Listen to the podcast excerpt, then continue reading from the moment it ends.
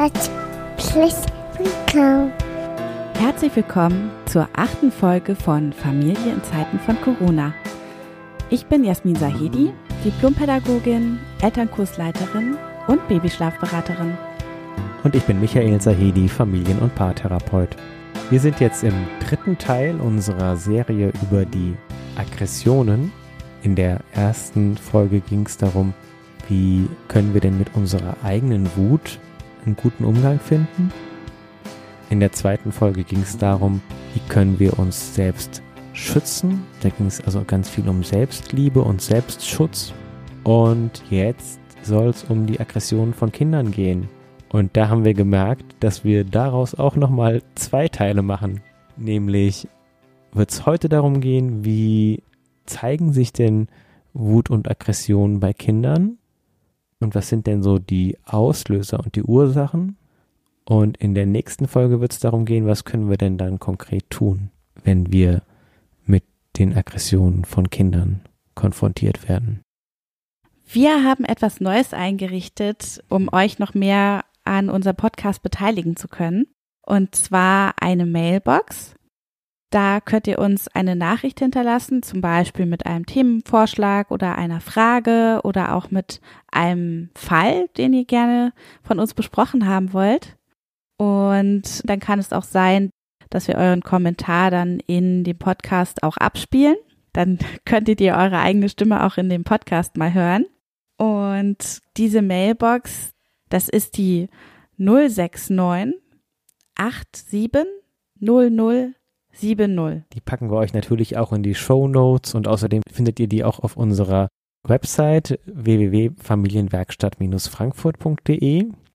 Uns haben auf dem klassischen Weg auch schon die ersten Fallbeispiele und Fragen erreicht. Ja, also das heißt auf dem Kontaktformular auf unserer Website, da könnt ihr uns ja auch schreiben und da haben uns eben auch schon Fragen erreicht und mit so einer Frage wollen wir dann gleich als nächstes weitermachen, wenn wir unsere Serie über Aggression abgeschlossen haben. Mhm. Und ein Interview ist auch schon in Planung. Ja, da freue ich mich auch schon total drauf. Micha, hast du denn schon mal damit Erfahrung gemacht mit Aggressionen bei Kindern? Ja. Ja. Erzähl doch mal. Hm. Ja, ich habe ja lange als Lehrer gearbeitet und hatte es da immer mal wieder mit Aggressionen zu tun. Und jetzt als Familientherapeut sind Aggressionen bei Kindern oft der Auslöser, warum Familien zu mir kommen. Mhm, also wie muss ich mir das vorstellen? Ja, die rufen an und sagen, unser 15-jähriger Sohn rastet regelmäßig aus. Okay. Wenn es um Hausaufgaben geht oder so. Und dann, wie geht's dann weiter? Ohne zu viel zu erzählen aus den Fällen. Ja, dann sage ich immer, ja, ich äh, möchte am liebsten die ganze Familie sehen, wenn es irgendwie geht. Und dann kommen die und dann sprechen wir darüber, wie es allen damit geht. Und dann landen wir meistens sehr schnell bei ganz anderen Themen. Okay, also dann gar nicht mehr so sehr bei den Aggressionen von diesem Kind, um das es ursprünglich ging, sondern bei anderen Themen, die in der Familie liegen, sozusagen. Genau, oder in der Partnerschaft oder ganz woanders. Mhm. Okay, ja, spannend. Ja, und heute soll es ja darum gehen, wie können wir als Erwachsene auch damit gut umgehen, wenn Kinder aggressiv sind. Also ich würde sagen, ich selbst habe jetzt eigentlich erst, seit wir unseren Sohn haben, und jetzt gerade in der Autonomiephase haben wir es ja viel mit Wut auch zu tun.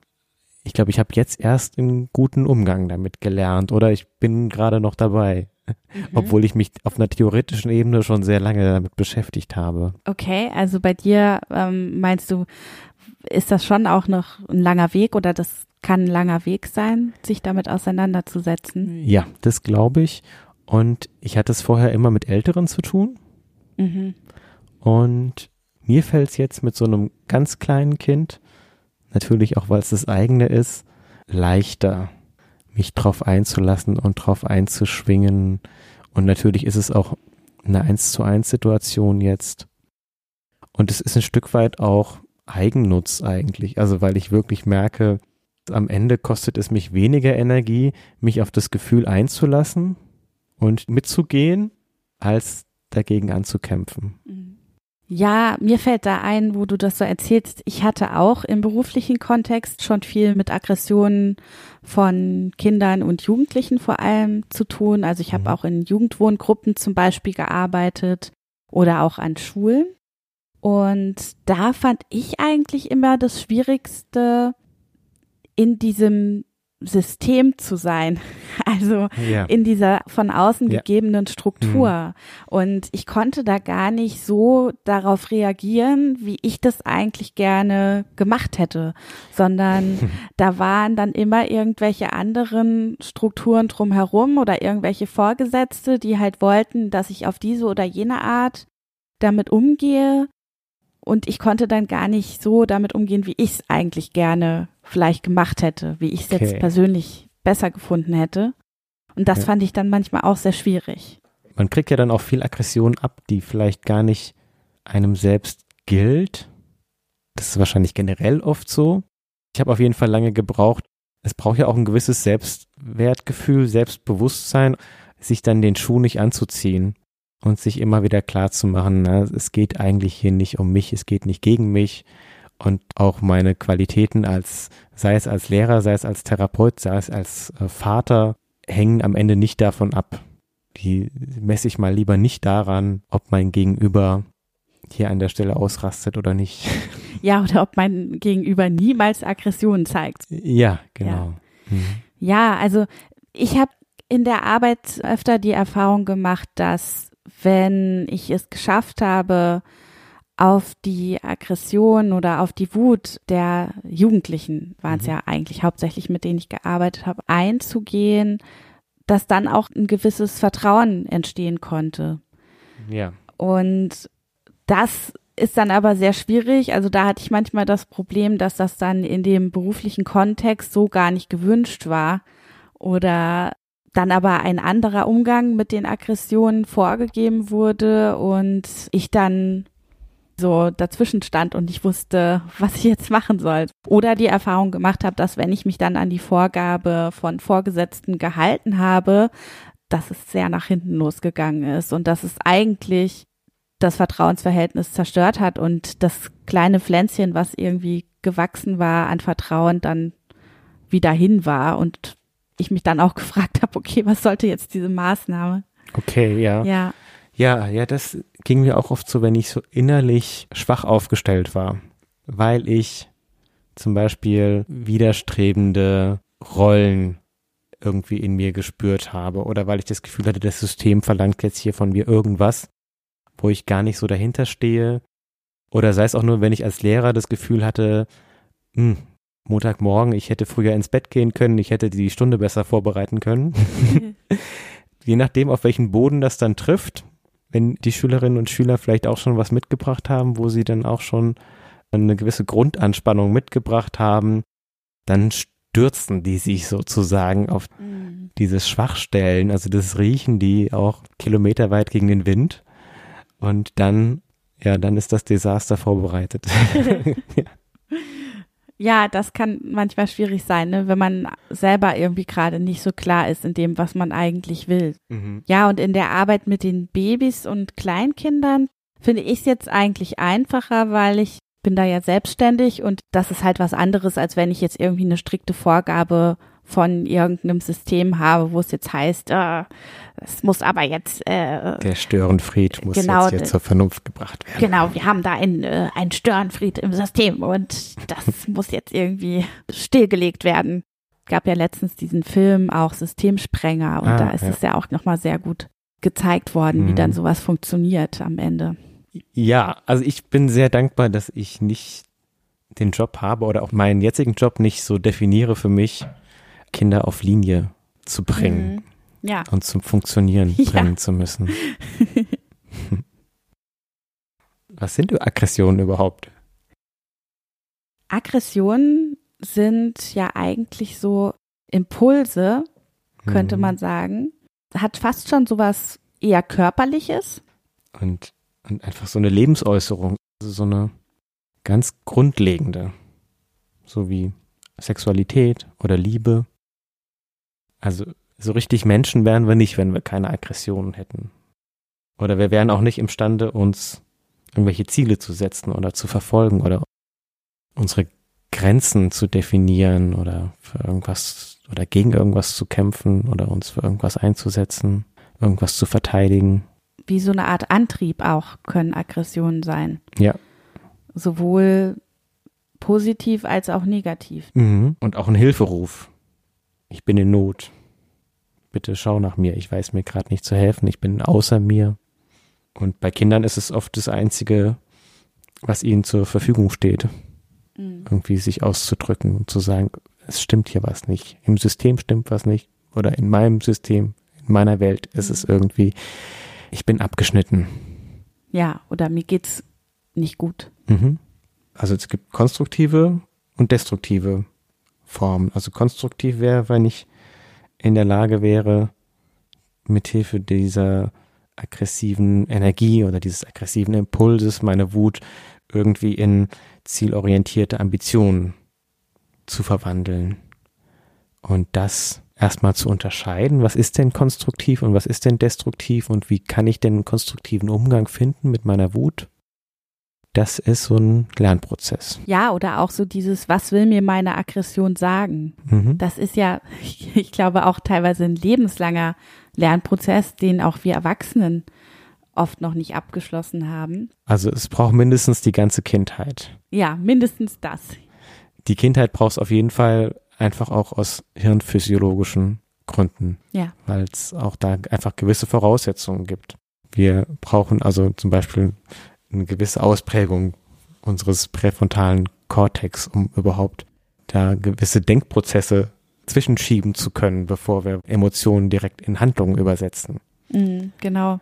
Oder bevor wir Impulse aufschieben können. Und ich brauche natürlich auch eine gewisse Lebenserfahrung, um zu wissen, okay, die Situation, die geht vielleicht vorüber oder die lässt sich ganz anders lösen oder mhm. um zu verstehen, was ist denn jetzt bei dem anderen los, wenn ich so völlig austicke und um mich schlage. Ja, was gibt es denn möglicherweise für Gründe oder Auslöser bei Kindern von Aggressionen? Also, ich glaube, ganz oft geht es darum, dass sie sich nicht wertvoll fühlen oder nicht als Teil der Gemeinschaft oder nicht als wertvoll für die Gemeinschaft empfinden. Vielleicht kann ich da ein Beispiel zu nennen. Also mhm. ich habe da mal eine Situation erlebt im Zug. Das geht mir irgendwie nicht aus dem Kopf. Also das kommt immer mal wieder, weil ich das so eine schlimme Situation fand. Also da war eine Mutter mit ihrer Tochter im Zug und die Tochter war vielleicht so, hm, vielleicht so anderthalb bis zwei Jahre alt, also noch mhm. ganz klein und wollte nicht in ihrem Buggy sitzen bleiben sondern wollte irgendwie so zur Mama auf den Schoß eigentlich und vielleicht so ein bisschen rumklettern oder so. Und die Mutter wirkte sehr gestresst und wollte das nicht in dem Moment. Und dann war da noch so ein anderer Typ, der irgendwie eigentlich so ein bisschen mit dem Kind schäkern wollte und so gesagt hat, ach ja, so ein süßes Kind. Und dann hat die Mutter diesem Mann erzählt, ja, das ist schlimm mit ihr. Ich habe ja noch einen Sohn, mit dem war alles einfacher ich hätte lieber erst eine hm, Tochter kriegen sollen, dann hätte ich gar nicht ein zweites Kind gekriegt. Da steckte unglaublich viel Abwertung von diesem Kind eben drinne und auch Abwertung dieser Geschlechtlichkeit von dem Kind so. Mhm. Und das steigerte sich dann irgendwann so. Also das Kind, das wollte ja eigentlich nichts, nichts Schlimmes in dem Sinne. Es wollte halt ein bisschen jetzt nicht äh, still sitzen bleiben, sondern sich halt bewegen aus dem Fenster gucken oder irgend sowas. Aber die Mutter, die hat es halt ganz negativ gedeutet und hat dann eben gesagt, ja, das Kind ähm, hätte ich doch nur quasi gleich ein Mädchen bekommen, dann hätte ich gewusst, was auf mich zukommt. Und dann irgendwann, als sie dann aus dem Zug ausgestiegen sind, hat dann dieses Kind wirklich nur noch geschrien wie am Spieß. Also man hat so richtig mhm. gemerkt, dass es für dieses Kind ums Überleben halt ging. Also ja. dass es wirklich eine ganz existenzielle Not war. Und das hat dann einfach nur noch geschrien wie am Spieß. Ich glaube, die Mutter war in dem Fall auch in existenzieller Not und ich weiß auch, dass man jetzt innerhalb von einer einzigen Interaktion oder einer Situation nicht unbedingt darauf schließen kann, wie jetzt das Verhältnis von einer Mutter zu ihrer Tochter grundsätzlich ist. Ja, das ist auch übertrieben. Vielleicht hatte die Mutter einfach irgendwie einen total schlechten Tag, ja, mhm. und hat da einfach mal alles rausgelassen diesem Fremden gegenüber die Mutter hat das Kind in diesem Moment nicht wertgeschätzt und das Kind hat das auch deutlich gespürt und war dann in deutlicher Not und ja. das hat die Mutter als Aggression wahrgenommen, aber das war eigentlich meiner Ansicht nach ein Ausdruck von Not, den das Kind da gezeigt hat. Ja, also ein sehr konkretes und sehr plastisches Beispiel. und ich glaube, das ist noch viel häufiger, als wir denken. Ja, das ist eigentlich irgendwie immer darum geht, um die Frage, bin ich wertvoll? Wie sehr wir auch als Erwachsene noch davon getrieben sind, oft es irgendwie unseren Eltern recht zu machen. ja. ja. Dann kriegt man vielleicht eine Idee davon, dass es wirklich das zentrale Projekt von Kindern, was wirklich für sie existenziell ist und was die ganze Zeit ihr Handeln bestimmt. Sie wollen irgendwie wertvoll für ihre Gemeinschaft und vor allen Dingen für die Eltern sein. Und dann auch dieses Erlebnis nicht wertvoll zu sein, bezieht sich auf viel mehr Dinge, als man im ersten Moment denkt, weil mhm. Kinder ja auch alles auf sich beziehen. Also wenn irgendwas schief liegt in dem ganzen Familiensystem, wenn irgendwie die Eltern sich nicht gut verstehen an dem Tag, wenn irgendwie ein Elternteil einfach mit dem falschen Fuß aufgestanden ist. Kinder fühlen sich ja immer schuldig dafür. Mhm immer verantwortlich dafür. Und insofern zieht sich diese Frage, bin ich wertvoll oder nicht, wirklich durch alle Lebensbereiche. Mhm.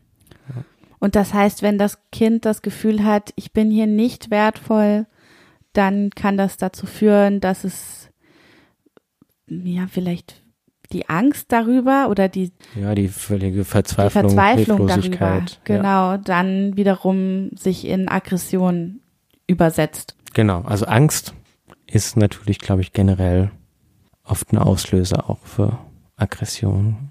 Mhm. Überforderung, auch wieder was in der Schule dann oft auftaucht oder jetzt beim Homeschooling. Oder auch in die Enge getrieben sein. Mhm, ja. Oder Unterforderung. Mhm. Oder ja, einfach alles, was nicht artgerecht ist, also einfach Platzmangel, Bewegungsmangel, Räume, die zu voll sind mit Menschen, Räume, die zu laut sind, Medien, die zu voll gepackt sind mit, mit Eindrücken, Reizen, mit ja. Reizen. Generell Überreizung. Überreizung. Essen, das zu voll gepackt ist mit Zucker. Ja, also ich hatte noch mal so diesen Bereich der körperlichen Impulse ins Auge genommen, also dass ja auch manchmal so ganz basale körperliche ja, Mangelerscheinungen sozusagen mhm. zu Aggression führen können.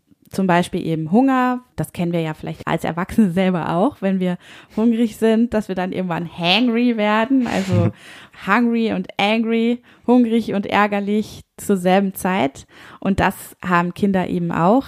Mhm. Also der Tommy hat es ja auch ganz stark und bei dem ist es ja dann manchmal echt auch schwierig, dem überhaupt dann irgendwie mal was zu essen zu geben man merkt eigentlich. Wenn man über den Punkt drüber ist. Genau, wenn, wenn ja. man den Punkt verpasst hat und dann hat er eigentlich Hunger und ich stehe dann daneben und denke so, du hast doch nur Hunger, komm, jetzt isst doch mal.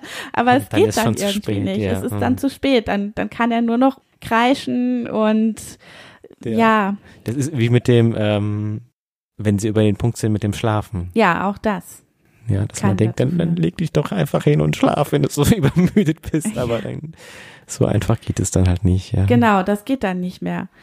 Oder auch bei sich ankündigender Krankheit. Mhm. Mhm. Wenn das jetzt ein ganz übertrieben starkes Ausmaß erreicht, kann man vielleicht schon mal gucken, ob vielleicht auch irgendwie Vitaminmangel oder irgend sowas dahinter oder eine steht. Schwerhörigkeit vielleicht auch in dem Alter. Ja. Also eigentlich Frustrationserlebnisse jeder Art. Ich glaube, das spielt auch gerade in Tommys Alter eine große Rolle, irgendwas noch nicht so zu können, wie man es gerne können möchte. Oder auch was nicht so alleine zu können oder zu dürfen. Mangelndes Autonomieerlebnis. Ja, oder nicht verstanden werden. wenn ein Oh, Kind irgendwas hm. ausdrücken möchte. Und nicht so sagen kann, wie es es sagen will. Genau, es kann es noch nicht so sagen, aber es möchte etwas ganz Bestimmtes eigentlich sagen, aber es Ja. wird einfach nicht verstanden. Das kann auch wirklich zu Aggression führen.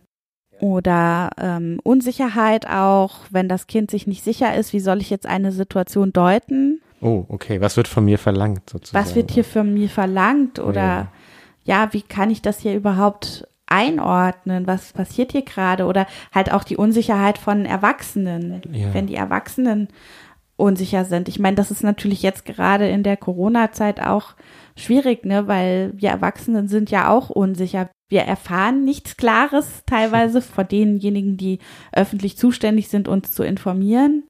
Zum Teil keine klaren Aussagen und dann können wir natürlich auch keine klaren Aussagen den Kindern geben. Ja. Und wenn da dann auch noch eben diese Heimisolation dazukommt und Wochen oder Monate lang kein Kontakt zu Menschen, die den Kindern wichtig sind und ich stehe dann daneben und muss aber sagen, ja, hm, tut mir leid, ich weiß jetzt nicht, wie lange das noch andauert. Oder zu viel Kontakt an der anderen Stelle. Also gar keine erwachsenenfreien Bereiche mehr. Auch das, ja. Dann Loyalitätskonflikte, Mhm. wenn das Kind spürt, Papa will das eine, Mama will das andere. Oh, Oder ja. Mama will das eine und ich, ich kann das aber jetzt eigentlich gerade nicht, so wie Mama das will. Hm. Kooperationskonflikte. Also ist bei Jesper Jude auch mal ein großes Thema mit der Kooperation. Kinder wollen ja immer kooperieren und haben die Tendenz, immer zu viel zu kooperieren, also im Sinne, dass sie über ihre eigenen Grenzen gehen beim Kooperieren. Also das heißt, dass sie sich sehr viel Mühe geben, die ganze Zeit es irgendwie den Eltern recht zu machen oder es so zu machen, wie sie vermuten, dass es die Eltern brauchen oder dass es das Familiensystem braucht. Und dann irgendwann brechen sie zusammen und rasten aus, weil sie eigentlich völlig erschöpft sind. Ja, oder weil sie eigentlich was anderes gebraucht hätten. Ja. Ich finde das jetzt im Moment auch beim Tommy so manchmal sehr, ja, fast schon unheimlich. wie sehr er kooperiert. Also ich hatte letztens so eine Situation, da war ich irgendwie total übermüdet und dann habe ich, ja, ich brauchte eigentlich einen Mittagsschlaf, aber er nicht. Und dann hat er aber dann trotzdem nach dem Mittagessen irgendwann so gesagt, okay, jetzt gehen wir mal ins Bett. Also hat er so. und ich dachte so, okay, jetzt, jetzt will er mal schlafen. Und er dachte wahrscheinlich, Mama braucht Mama jetzt braucht jetzt mal ein Schläfchen. Genau. Und dann war es wirklich so, wir waren dann da so eine halbe bis dreiviertel Stunde im Bett und ich habe eigentlich geschlafen und er Ja, hat gar eigentlich. nicht. Also ich habe geschlafen. Ja, ich meine, ich so halb, aber ich habe schon geschlafen. Mhm. Und er hat eigentlich nur so gedöst und gar nicht Mhm. wirklich geschlafen. Und ich konnte halt dann auch nicht so richtig schlafen, weil ich immer so gedacht habe, will er dann vielleicht doch aufstehen oder mal spielen oder irgendwie so, aber das wollte er dann nicht. Und das hat mich halt gewundert. Also ich glaube wirklich, dass der Tommy in dem Moment gemerkt hat, Der wusste besser, was du brauchst. Genau, du der selbst. wusste halt, was ich brauche und Mhm. der hat das dann halt mal so gemacht. Aber eigentlich ist es ja nicht seine Aufgabe. Ich fand das dann schon unheimlich Hm. eigentlich im Nachhinein, als mir das so bewusst geworden ist, dass er das jetzt eigentlich mir zuliebe gemacht hat. Er hätte ja auch genauso gut sagen können, ich will rausgehen. Ja, er hat es ja auch mir gegenüber, wenn ich lange im Arbeitszimmer bin und dann rauskomme und dann sagt er ja oft, auch in so einem quasi aggressiven Tonfall, Papa weg Mhm. und stößt mich dann auch so weg. Und erst habe ich immer so gedacht, na gut, der ist halt einfach gekränkt. Aber immer mehr habe ich den Eindruck, das ist auch eine Form von Kooperation, also dass er denkt, er will mir damit die Erlaubnis geben, noch mehr zu arbeiten und mir auch noch die Verantwortung abnehmen, dass ich dann sagen kann, ja gut, du hast es ja auch nicht anders gewollt, dann gehe ich jetzt wieder arbeiten. Ja, das solltest du nicht tun. Ja, und das Ja. ist ein krasses Beispiel, wie sehr Kinder sich irgendwie aufopfern. Ich spüre es ja dann an Tagen, wo ich dann mehr Zeit mit ihm verbringe oder wenn ich dann trotzdem bei ihm bleibe, dass er eigentlich genau das Gegenteil will. Er will eigentlich ja, dann mehr Zeit mit mir verbringen. Genau, er tankt dann so die, die Papa-Zeit halt auch. Ja. Ne? Das kommt dann aggressiv rüber, ne? wenn Tommy sagt, geh weg, Papa weg. Mhm. Und eigentlich ist es aber quasi nicht aggressiv. Also es ist äh, vielleicht aggressiv, aber das, was dahinter steckt, ist gar nicht. Ja, oder ich sage mal, wenn ich jetzt immer das einfach so hinnehmen würde und dann sagen würde, oh ja gut, dann bin ich halt jetzt weg. Ja. Dann würde er wahrscheinlich im Zusammensein mit dir aggressiv werden und sich über irgendwas wahnsinnig aufregen. Ja, und letztendlich würde er wahrscheinlich irgendwie wirklich glauben, irgendwann, ja, der Papa geht immer weg, weil ich halt ihn Nicht abstoße oder ja, ja mhm. sowas. Ja, das ist bitter. Ja, aber und das mit der Kooperation führt natürlich auch dazu, wenn das Kooperationskonto oder die Kooperationsfähigkeit hm. eines Kindes quasi aufgebraucht ist, dass es dann auch zu Aggressionen kommen kann. Der Klassiker ist ja der normale Kita-Tag oder der normale mhm. Schultag, wenn die Kinder dann in der Kita sich an die Regeln dort halten. Und die Erzieherin sagt dann beim Abholen, ja, war doch alles total super. Genau, oder äh, total Kinder, unkompliziert, war super drauf den ganzen Tag. Genau. Oder Oma und Opa sagen das, wenn das Kind den ganzen Tag bei Oma und Opa war. Und alles gegessen hat, was die aufgetischt haben. genau, und dann kommt das Kind nach Hause und dann gibt's zu Hause auf einmal gleich den ersten riesen Wutanfall, weil, weil die Schuhe nicht richtig zugemacht worden sind oder so. Und das hat eben oft was zu tun mit zu viel Kooperation. Das im Übrigen ja auch schon bei ganz kleinen Babys anfängt. Also bei diesem Phänomen, dass wenn manchmal Babys auf so Familienfeiern so rumgereicht werden, hm. dann kann es oft passieren, dass die Babys sich das gefallen lassen. Ja, okay. und in dem Moment dann ganz ruhig sind und irgendwie aufmerksam, sich die Leute irgendwie angucken und da auf alles Geschäkere und Pipapo eingehen und so. Obwohl es eigentlich zu viel ist. Obwohl es zu viel ist. Und dann kommen die Eltern mit dem Kind nach Hause und das Kind schreit nur noch. Oder vielleicht schreit es sogar in den nächsten zwei Tagen sehr, sehr viel. Hm. Und das finde ich immer irgendwie auch krass, weil dann oft so Außenstehende, also so wohlmeinende Verwandte sehen das dann halt nicht. Also die sehen dann halt nur das Kind, was in dem Moment ja ganz goldig irgendwie interagiert. Das ist doch süß und die wollen das Kind halt mal auf dem Arm haben und so und mit dem rumschäkern und denken, ah ja, ist doch alles lustig und schön. Und die Eltern haben aber dann am Abend, wenn die Verwandten nicht mehr da sind, eben das kreischende Baby oder auch später Kleinkind zu Hause und haben dann irgendwie nicht mehr so viel Spaß dabei.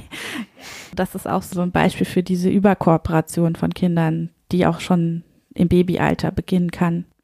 Dann hattest du doch kürzlich von einer Studie erzählt, wo es darum ging, dass Kinder die Emotionen, die irgendwie im Raum sind und die bei Erwachsenen unterdrückt werden, dann ausdrücken.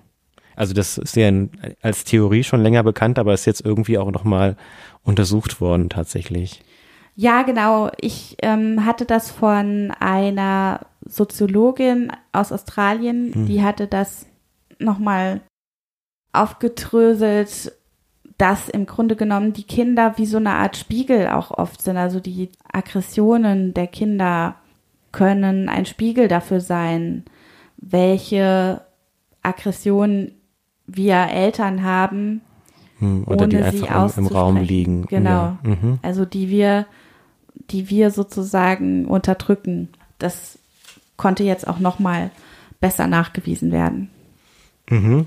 Ja, bei Jesper Juhl gibt es ja auch dieses Konzept, also wenn Kinder kein echtes Gegenüber haben, also wenn die Eltern sich quasi hinter so einer pädagogischen Maske oder wenn Personal sich hinter so einer pädagogischen, hinter so einem liebevollen Panzer quasi verschanzt hat und die immer ganz gewählt und ganz freundlich sprechen, und aber irgendwie selber so als Menschen gar nicht zu sehen sind in ihrer Sprache, weil das immer alles so freundlich und kindgerecht ist, dass Kinder dann alles unternehmen, einem die Maske vom Gesicht zu reißen. Mhm. Und dass sie dann halt gerade so lange die Knöpfe drücken, bis dann auch die ganz liebe Erzieherin endlich einmal alle Masken fallen lässt und einmal richtig ausrastet. okay. Kann ja, ja auch mal gut tun. ich meine, vielleicht müsste man noch erwähnen, der Vollständigkeit halber, dass es ja auch Dinge gibt, die als Aggression wie Aggressionen aussehen, aber mit Aggression gar nichts zu tun haben. Mhm. Also wie zum Beispiel die Liebesbisse. ja. Kannst du ja bestimmt was zu sagen? Ja, also äh, der Tommy war auch so ein Beißer. Manche Babys und Kleinkinder machen das, dass sie zum Beispiel in die Brust beißen beim Stillen oder auch so mal irgendwie jemanden beißen. Und das muss nicht unbedingt immer böse gemeint sein oder dass das Kind einem wehtun will, sondern in vielen Fällen ist das tatsächlich einfach ein Zeichen, könnte man sagen, einer überschwänglichen Emotion. Und die yeah. kann sowohl positiv als auch negativ sein. Beim Tommy hat man das ganz gut gesehen. Der konnte sowohl vor lauter überschäumendem Glück an der Brust beim Stillen beißen, aber der konnte auch vor überschäumender Wut beißen. Und dann hat er manchmal entweder mich gebissen oder hat auch sich selber in die Hand gebissen vor Wut. Das hat ja dann auch einfach physiologische Gründe. Also das heißt. Ja, das dient dem, dem Spannungsabbau. Das, genau. Also ich glaube, wenn es so vor Freude ist oder aus Liebe ist, dann ist es sowas wie, oh, ich hab dich zum Fressen gern. So wie kleine Hunde oder Katzen ja auch sich gegenseitig beißen, so im Spiel.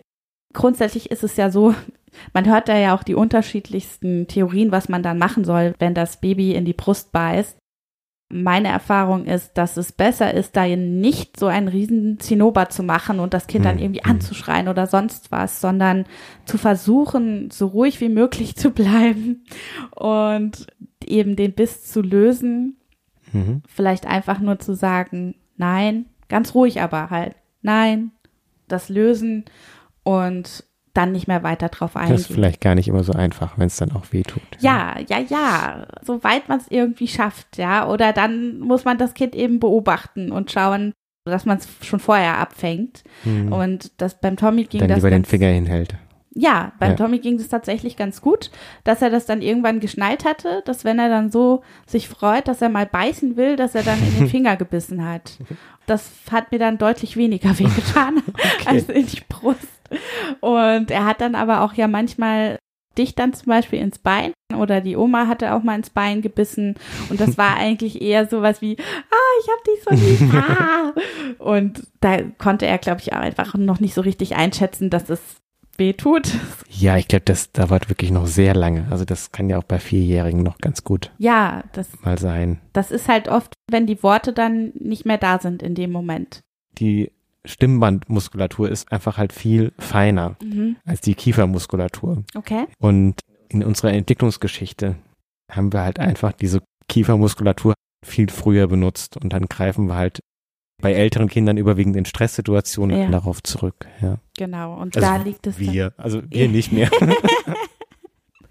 Bist du auch ein Beißer etwa? Ja, aber ich hole mir dann was aus dem Kühlschrank, wenn es so Ah, ist. haha. Ja. Jetzt kommt raus.